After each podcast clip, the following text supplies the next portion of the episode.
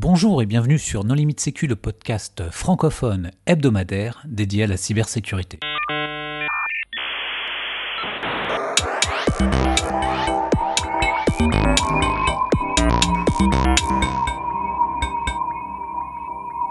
Alors aujourd'hui, un épisode sur la Purple Team avec Barbara Louis-Sidney. Bonjour Barbara. Bonjour tout le monde. Pour discuter avec elle, les contributeurs No Limite Sécu sont Hervé Schauer. Bonjour. Nicolas Ruff. Bonjour. Vladimir Collat. Bonjour. Marc-Frédéric Gomez. Bonjour. Et moi-même, Johan Uloa. Alors Barbara, est-ce que tu veux bien te présenter? Oui, donc euh, je suis analyste en threat intel euh, chez Sequoia et donc euh, je fais partie de la Purple Team.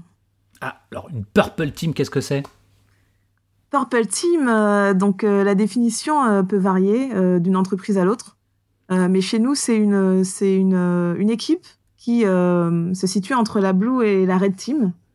Euh, c'est une équipe qui euh, finalement va faire euh, le lien entre les deux et le lien sera euh, ben, une démarche de threat intelligence, c'est-à-dire euh, d'un côté euh, garder en tête qu'on veut euh, améliorer les défenses et la détection, mais pour faire ça on va analyser les modes opératoires attaquants, on va euh, observer plein de paramètres. On va travailler aussi avec euh, euh, un point de vue red team, donc pour euh, donc du côté justement des attaquants pour euh, adapter les scénarios éventuels de la red team euh, et finalement euh, produire des documents qui vont euh, permettre aux deux de s'interfacer, sachant que les deux euh, souvent euh, ne dialoguent pas euh, assez.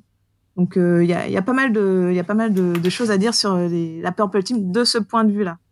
Alors finalement une purple team euh, en, somme ça, pourrait ne pas exister dans un monde idéal, mais euh, voilà, on a décidé de, la nommer comme ça euh, parce que ben, euh, ça nous semble assez, assez efficace et assez parlant sur le fait que c'est une, une équipe distincte des, des deux autres équipes. Alors, pour les auditeurs qui n'auraient pas suivi les épisodes précédents sur l'arc-en-ciel, est-ce qu'on peut rappeler ce que c'est que la Blue Team et la Red Team?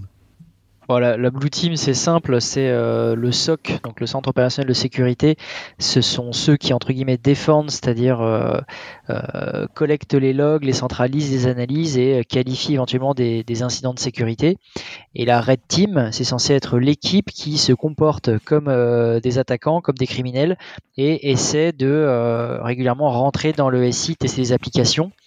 Euh, en essayant finalement d'évaluer le SOC et en aidant le SOC à s'améliorer, c'est en montant des scénarios d'attaque crédibles dans le contexte du client, enfin de l'entreprise, de façon à ce que le SOC, entre guillemets, s'entraîne. quoi.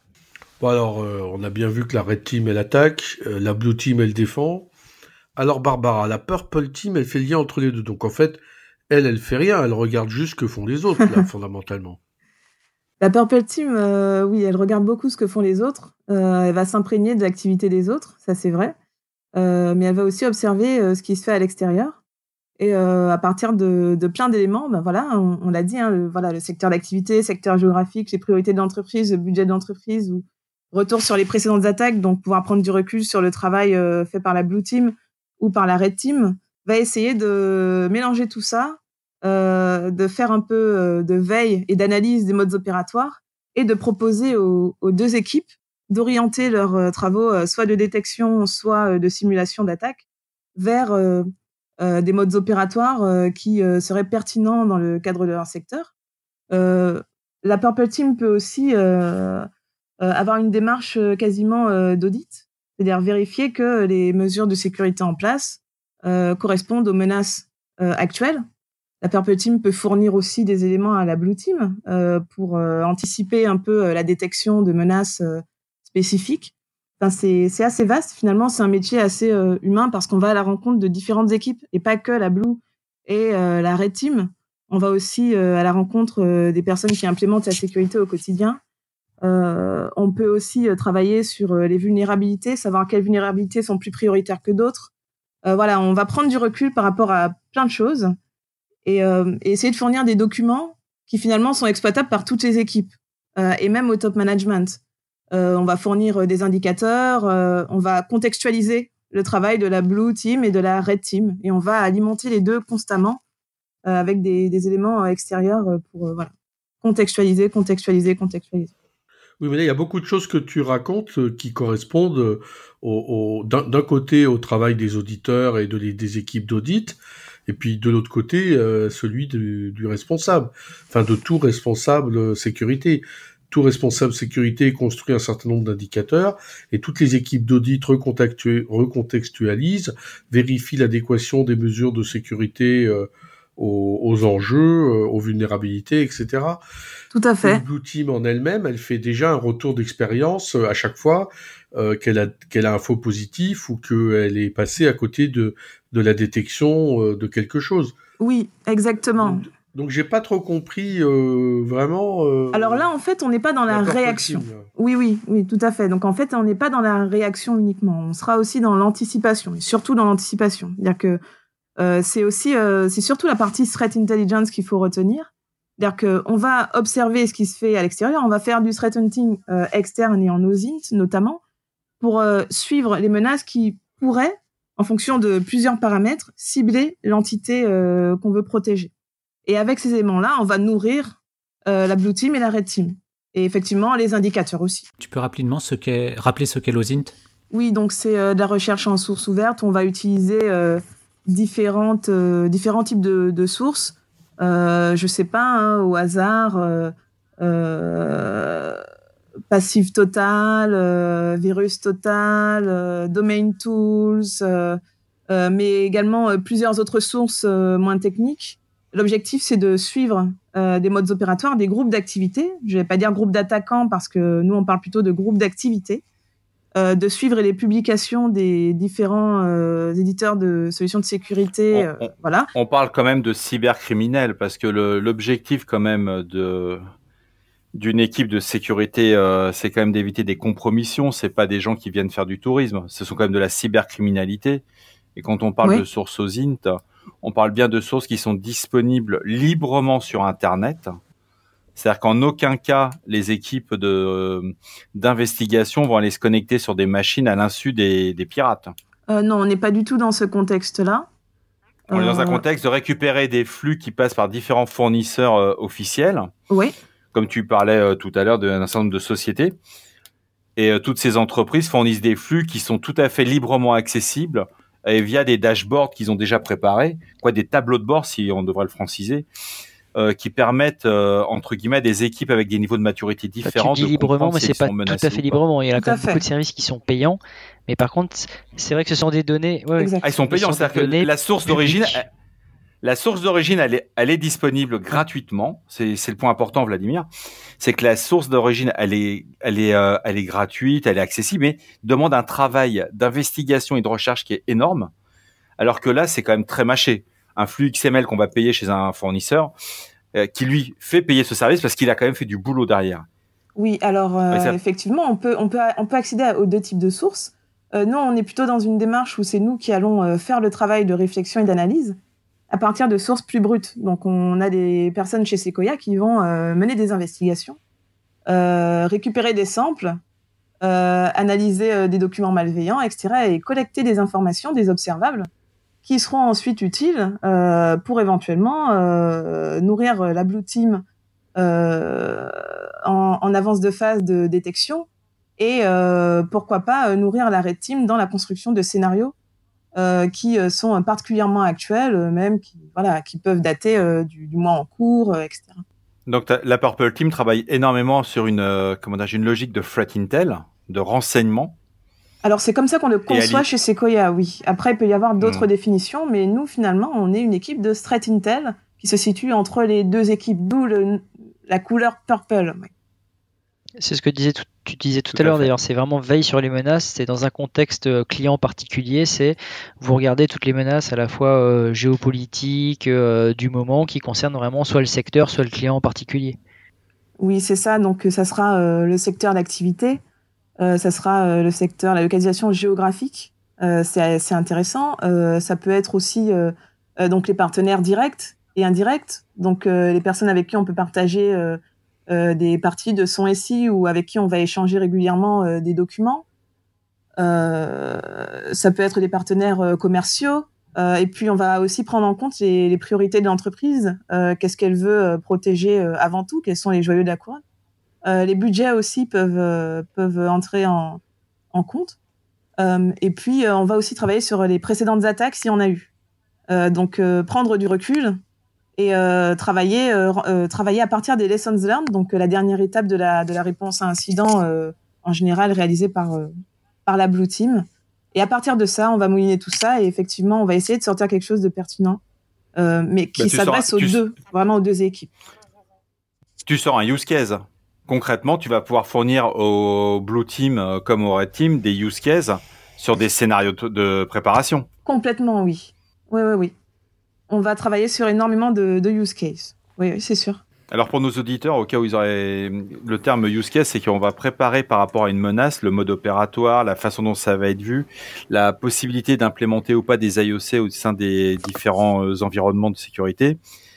Et euh, grâce à ces use cases, on fait aussi monter en maturité les équipes de réponse à incidents, que ce soit aussi bien dans, une, euh, dans un CSIRT qu'un SOC. Oui. Faut analyser aussi l'impact euh, potentiel de tel ou tel type de mode opératoire ou d'attaque. ça, c'est très intéressant pour, pour le top management. Et voilà. Hmm. Et la frustration de passer des semaines, voire des mois pour parfois ne voir jamais l'attaque arriver? Ça, ça fait partie du quotidien, je crois, de, de beaucoup d'entre nous. Euh, après, euh, il y a de la frustration, mais pas tellement parce qu'on est rassuré quand, quand ça n'arrive pas. Et puis, euh, on monte quand même en compétences et en connaissances. On, on crée cette base de connaissances qui euh, reste disponible sur le long terme, même si les observables ben, périment. Mais c'est intéressant quand on revient sur des, sur des cas précédents de pouvoir retracer des choses. D'où l'intérêt d'avoir une base de données bien fournie. Donc, on ne travaille jamais pour rien, finalement, quand on fait tout ça. C'est ça le point le plus important qui est très dur à, à valider auprès du management. C'est de dire, on a fait une recherche, on a passé du temps sur tel type de mode opératoire, tel groupe, quand on arrive à avoir la chance de faire l'attribution sur un groupe. Et c'est pas pour ça qu'ils vont attaquer dans les 24 heures, 48 heures, mais ils peuvent attaquer 6 mois, 7 mois, 8 mois, où leur travail peut être récupéré par d'autres groupes. Oui, c'est ça, c'est ça. Ce qui permet aussi de voir des, les transfuges, ce que j'appelle les transfuges.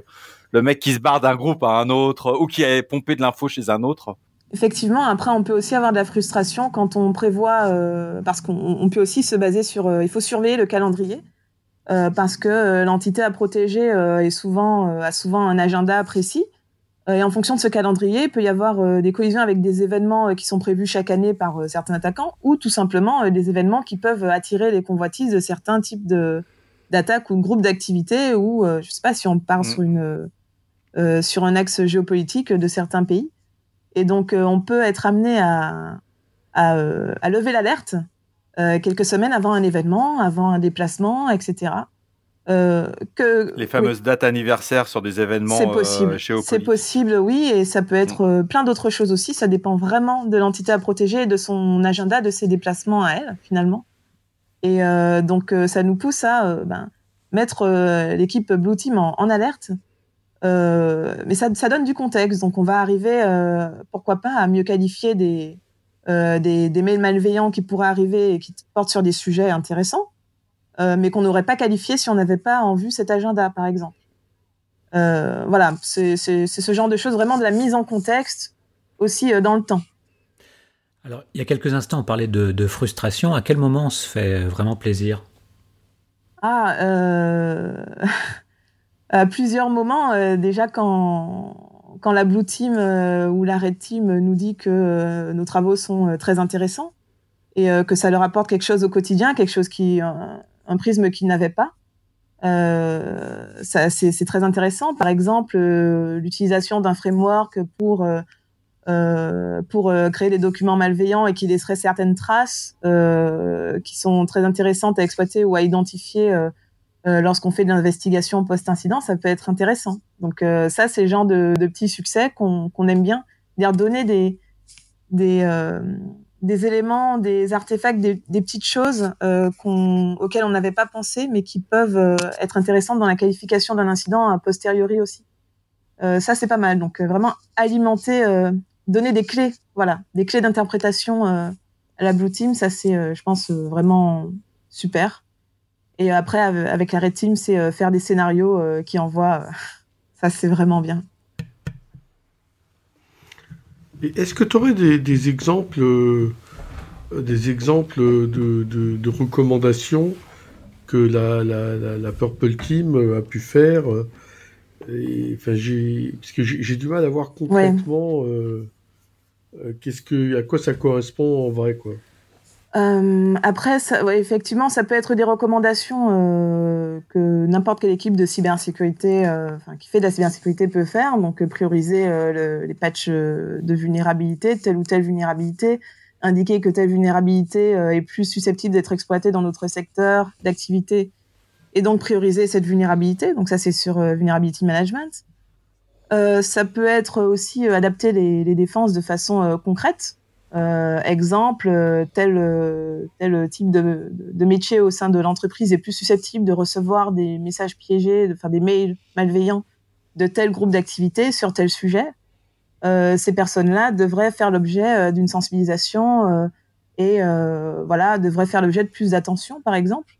et mine de rien, parfois, il y a pas mal d'ajustements à faire à ce niveau-là parce qu'on se concentre souvent sur les, les VIP et, autres, alors que finalement, dans, euh, dans une entreprise, il y a des personnes qui sont exposées euh, au mail extérieur et euh, qui pourraient être plus facilement ciblées que des, du top management, par exemple.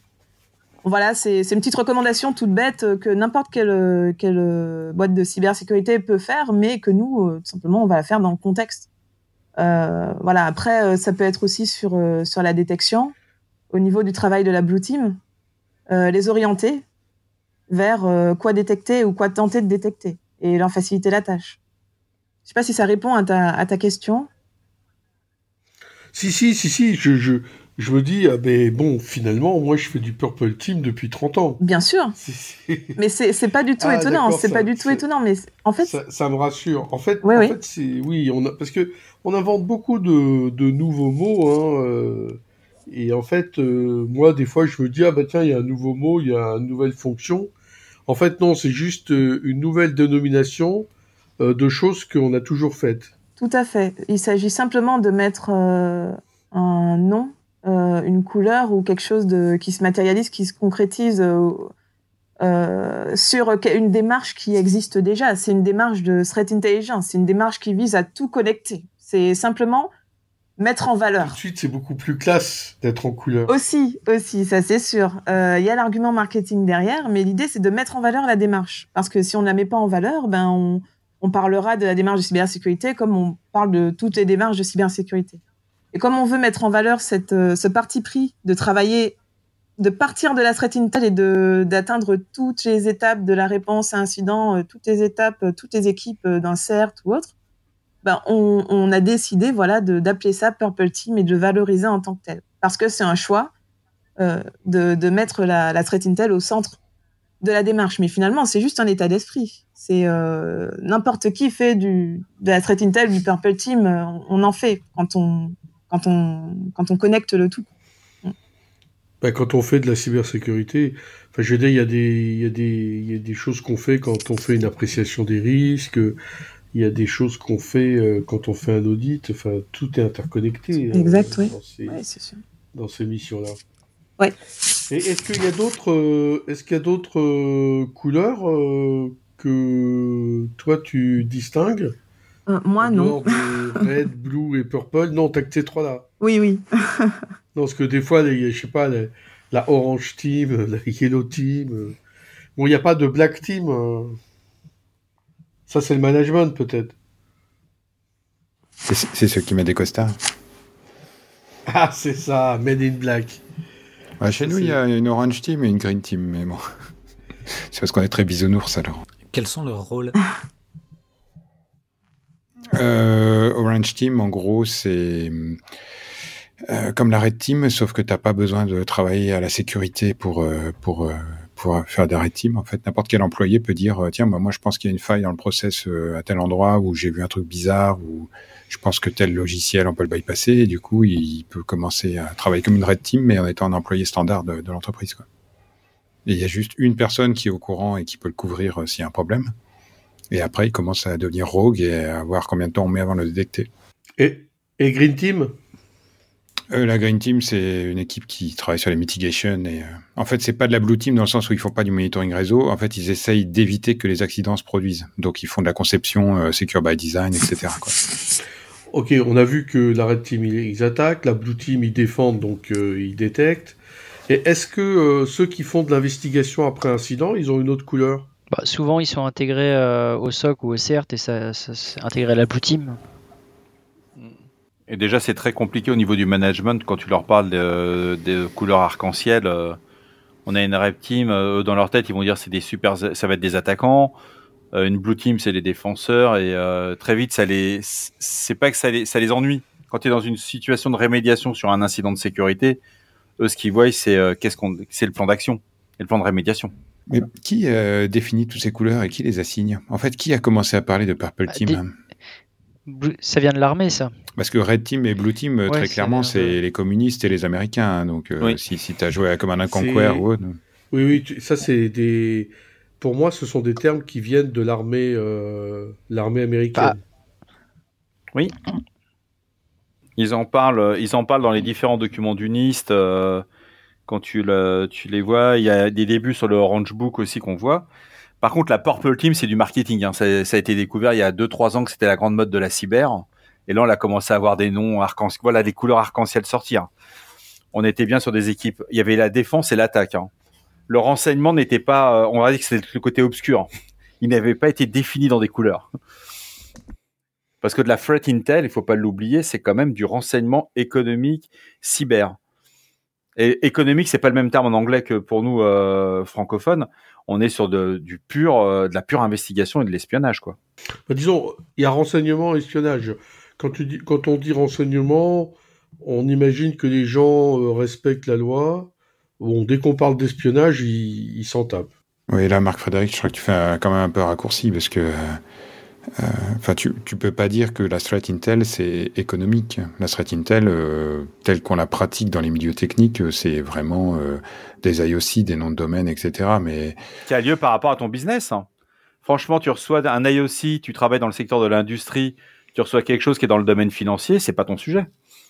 Bah, t'en sais rien, parce que les groupes de pirates, ils tournent. Enfin, tu vois, une fois bah. qu'ils ont siphonné euh, toutes les compagnies euh, pétrolières, ils font toutes les banques et ensuite ils font toutes les pharmacies, quoi. Enfin, non, mais si on prend si on prend le cas de la une Purple Team qui travaille dans un secteur industriel, on va dire, je sais pas, avionique, dans l'aviation, et, euh, et ils tombent sur euh, des des attaquants qui préparent une attaque sur des automates bancaires.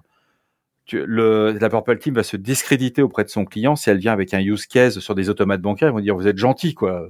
Moi, je fais des avions, j'en ai rien à foutre de vos automates. Ok, si je te donne le MD5 d'un cheval de Troie euh, Windows bien connu, est-ce que tu vas dire ah bah non mais celui-là il était trouvé que chez des avionneurs donc euh, je vais pas chercher le MD5 Non là c'est de l'OS. Là tu es sur du là tu sur un es sur une, euh, une plateforme logicielle utilisée de façon transverse donc on est forcé de s'adapter. Par contre tu, précises bien ton client voilà ce qui a été trouvé dans le secteur de l'industrie. J'arrive dans le domaine là on prend le cas financier. voilà ce qu'on voit chez nos confrères industriels. Par contre, ça peut être un excellent moyen de rebond de ou de compromission de nos systèmes parce qu'on est aussi exposé. Je pense que WannaCry est un très bon exemple. Hmm. Donc, euh, tout, renseignement est bon à prendre. En fait, si tu filtres, c'est juste que tu n'as pas la capacité à, Alors, à, exploiter l'information et que du coup, tu es obligé de faire le tri. C'est pas le bon mot que j'aurais employé filtrer, j'aurais dit qualifier. Et qualifier, c'est à la source. Qualifier, c'est est-ce que l'information est fiable ou pas? Après, si l'info est Alors, tu as, as, la qualification de la source et tu as la pertinence de l'info. Sur du Windows, là, tu marques les, tu marques les points, Nicolas, c'est normal. C'est le truc qui est transverse. Maintenant, sur euh, un automate industriel Siemens qui est utilisé pour une centrale électrique euh, et qui n'est pas du tout utilisé dans le domaine euh, de l'aviation, de la banque, etc voilà, je vais pas le remonter. C'est euh, que j'ai qualifié que la source était bonne, mais je vais aussi avoir la, je vais qualifier la pertinence. Est-ce que c'est vraiment utile que ce soit un client ou mon entreprise? Est-ce que c'est utile? C'est pour ça que je trouve que le, côté Purple Team, il y a un côté qui se faisait entre guillemets euh, avec beaucoup de bon sens mmh. et qui est arrivé au niveau marketing. On l'a vu arriver il y a quoi un, an et demi, deux ans que c'était la grande mode. Beaucoup de séminaires sont sortis dans les boîtes de conseil généralement. Les grandes boîtes de conseil, je parle.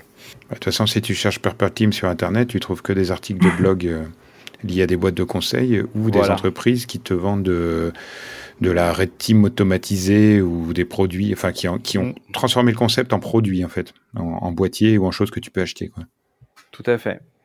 Barbara, tu, tu nous rejoins sur notre analyse ou on est complètement extrémiste non, non, non, je suis, je suis d'accord. Euh, après, euh, effectivement, sur l'exemple du secteur, des, deux, des, deux, secteurs différents. effectivement, nous, on va qualifier en amont et on va trier, oui. Après, il y a, y a, plein d'autres éléments qui peuvent nous aider aussi à, à identifier ce qu'il faut remonter ou pas. effectivement, sur la partie outils, euh, et logiciel, euh, ce qui est utilisé et ce qui est utilisable, on pourra le remonter, quel que soit le secteur d'activité. Euh, il faut voir aussi les, les, les, assets qui sont ciblés, voir si on partage des, si, si on partage des technos avec ces assets. On pourrait très bien identifier ben, l'exploitation de vulnérabilité qui pourrait nous intéresser, même si on n'est pas du tout dans le même secteur. Et surtout, c'est, attention, il y a un truc, Barbara, que je vais être très clair, et c'est là-dessus que je rejoins Nicolas à 2000%. Euh, c'est qu'il ne faut pas oublier que si on prend le cas d'une célèbre compromission euh, d'un fournisseur américain, on peut le nommer, c'est l'entreprise Target, ils sont passés par le réseau de climatisation pour avoir l'accès au réseau euh, financier. Oui, oui. Donc, comme quoi, le, côté de dire. Par la maintenance, par la maintenance de la climatisation pour ensuite pirater Ouais, mais c'est là que c'est un système de, de, gestion de carte bancaire. C'est là que la Purple Team a un rôle hyper important, c'est-à-dire qu'elle doit être en capacité à connaître tous les assets du client en disant c'est pas parce que vous vendez parce que Target c'est une entreprise de bricolage, hein, c'est le Castorama du coin. Donc c'est pas parce que vous vendez des vis et des marteaux etc que le fait qu'il y ait une vulnérabilité sur des euh, ou sur les climatiseurs ou la possibilité de faire une élévation de privilège que vous ne soyez pas à l'abri. C'est-à-dire qu'il faut quand même avoir une certaine euh, ouverture d'esprit et de se dire euh, effectivement, euh, bah, j'ai beau travailler dans un secteur qui n'a rien à voir par rapport à la vulnérabilité. C'est ça, oui. Mm. Mais j'ai une adhérence quelque part qui traîne parce qu'ils utilisent. Ça peut être les clims, ça peut être les systèmes de batch, il y a, y, a, y a, les caméras de surveillance. Et puis le pire, c'est quand c'est des réseaux à plat où euh, tout est sur le même réseau, quoi. Exactement. Ou qui, sont interconnectés entre eux. Et ça, il faut pour une, un travail de Purple Team, il faut avoir cette connaissance qui est très compliquée dans les grands groupes. Tout à fait, c'est extrêmement compliqué. Euh, c'est pour ça que je disais que c'est un métier humain. C'est parce qu'on doit aller voir les personnes pour comprendre comment les choses fonctionnent. Euh, parce qu'il y a pas mal de choses qui parfois ne sont pas répertoriées euh, euh ni indexées. Euh, mais tout ça, en fait, ça fait partie, on va dire, du, du, plan de renseignement, on va dire, si on veut utiliser le terme de renseignement, de, de l'entreprise en question. Donc, ces assets à protéger, les, les, les, outils utilisés, les logiciels, les versions utilisées, euh, tout ça, en fait, ça va nous permettre de, ben, de trouver, comme tu disais, ces adhérences avec euh, tout ce qu'on observe en source ouverte euh, et de ramener ça à nous et de l'analyser pour voir si c'est pertinent dans notre contexte. Ou si on va un peu plus, enfin, si on s'élève un peu plus dans ben, les recherches, analyses, la partie géopolitique, on pourrait très bien dire que, ou pas géopolitique, mais tout simplement l'analyse des mobiles ou des motivations de certains groupes d'activités euh, un groupe d'activité qui s'attaque à un secteur d'activité pourrait très bien s'attaquer à un autre euh, pour euh, plein de raisons. Des raisons bah. organisationnelles, des raisons qui font qu'une équipe passe. Enfin, c'est une équipe de mercenaires, etc., etc. Il y a l'effet collatéral. Si on prend le cas de Petia, notre Petia, à l'origine, c'était une attaque qui était liée aux infrastructures d'un pays. Et le résultat, c'est que c'est des entreprises commerciales qui ont subi les dommages et ça s'est étendu dans différents pays, alors que c'était absolument pas prévu dans le scénario d'attaque. D'où l'importance de la localisation géographique dans des zones à mm. risque euh, comme l'Ukraine où effectivement euh, tout peut arriver. Bon, non, ça, ça fait un petit moment qu'on entend parler de Purple Team. Euh, on trouve des papiers qui détaillent cette forme de collaboration nécessaire entre Red Team et Blue Team qui, ont, euh, qui datent de 2015-2014. Hein, donc, euh, Trois ans Oui, oui, c'est ça, 3-4 ans. C'est quand les premiers euh, analystes de Threat Intel sont apparus. C'est-à-dire qu'on on s'est rendu compte que pour tout ce qui était analyse, détection de la menace, production de use case, c'était ça aussi le sujet. Et on a vu, nous, la transformation dans notre métier. C'est-à-dire qu'au lieu de faire que de la réponse à incident sur de la SSI classique, on se retrouve à faire, bah, il va falloir faire de l'investigation et c'est très dur pour des entreprises commerciales. Parce que que ce soit des, quelle que soit l'entreprise, que ce soit une société de service ou une société industrielle, on reste une entreprise commerciale avec des règles. Et il faut, c'est là où ici il faut savoir euh, ne pas mettre trop de fuel en disant, euh, bah là je suis en train de faire de l'investigation et ça va très très loin. Il y a certains chercheurs en sécurité dans des pays anglo-saxons où ils ont une législation beaucoup plus souple que nous en Europe. C'est assez impressionnant. On a l'impression d'avoir affaire à un service de police. Aux États-Unis, ils recrutent souvent des anciens euh, des services de renseignement ou de la police d'ailleurs pour faire de la threat intel. Mm. Alors qu'en France, on, a plutôt tendance à faire appel aux techniciens. Enfin, il y a plus de reverse engineers que d'anciens policiers. Me semble-t-il. C'est dommage parce que euh, les anciens policiers euh, pourraient travailler dans notre secteur et gagner beaucoup plus d'argent que ce qu'ils gagnent aujourd'hui. Bah, ils ont surtout la bonne approche. Alors que nous, on a une approche technique. Quand on regarde bien, l'approche des informaticiens est quand même très technique, très, euh, malgré le fait qu'on regarde beaucoup de séries, même avec Monsieur Robot, on s'est bien formé. Hein. Mais plus sérieusement, on n'aura jamais le, comment dirais-je, l'approche qu'a une personne des forces de l'ordre. On n'a pas été formé pour. Mais en ce moment, ils touchent des bonnes primes, donc euh, ils vont peut-être pas changer. malheureusement, leurs salaires sont quand même euh, très très inférieurs à ce qu'il y a dans le privé. Euh, ça, c'est vraiment très dommage. Qu'est-ce qui, Barbara, si c'est pas indiscret, qu'est-ce qui t'a amené à faire de la fret Intel? Qu'est-ce qui m'a amené à faire de la fret Intel Eh ben, donc parcours assez particulier parce que je suis juriste pénaliste de formation. donc, je me suis spécialisée en lutte contre la cybercriminalité. Euh, et euh, je partais euh, sur les concours pour entrer en police ou gendarmerie pour faire de la lutte contre la cybercriminalité. et finalement, j'ai été recrutée dans une entreprise privée et j'y suis restée parce que j'avais cette possibilité d'observer la menace sous l'ensemble de son spectre, de la cybercriminalité, je sais pas, bancaire, aux stratégies étatiques et les liens entre les deux, enfin ce genre de choses, et, euh, et aussi euh, voir comment fonctionne euh, une équipe de réponse à incident, leur apporter des éléments, faire en sorte que ce sur quoi je travaille soit pertinent et pas seulement intéressant intellectuellement pour moi. C'est ça le défi finalement d'un bon analyste threat intel, c'est pas partir dans son analyse tout seul très loin, mais fournir des données pertinentes. Et, ça, j'ai bien aimé l'interaction entre tous les métiers. Et, et, du coup, je suis arrivée à faire de la threat intel.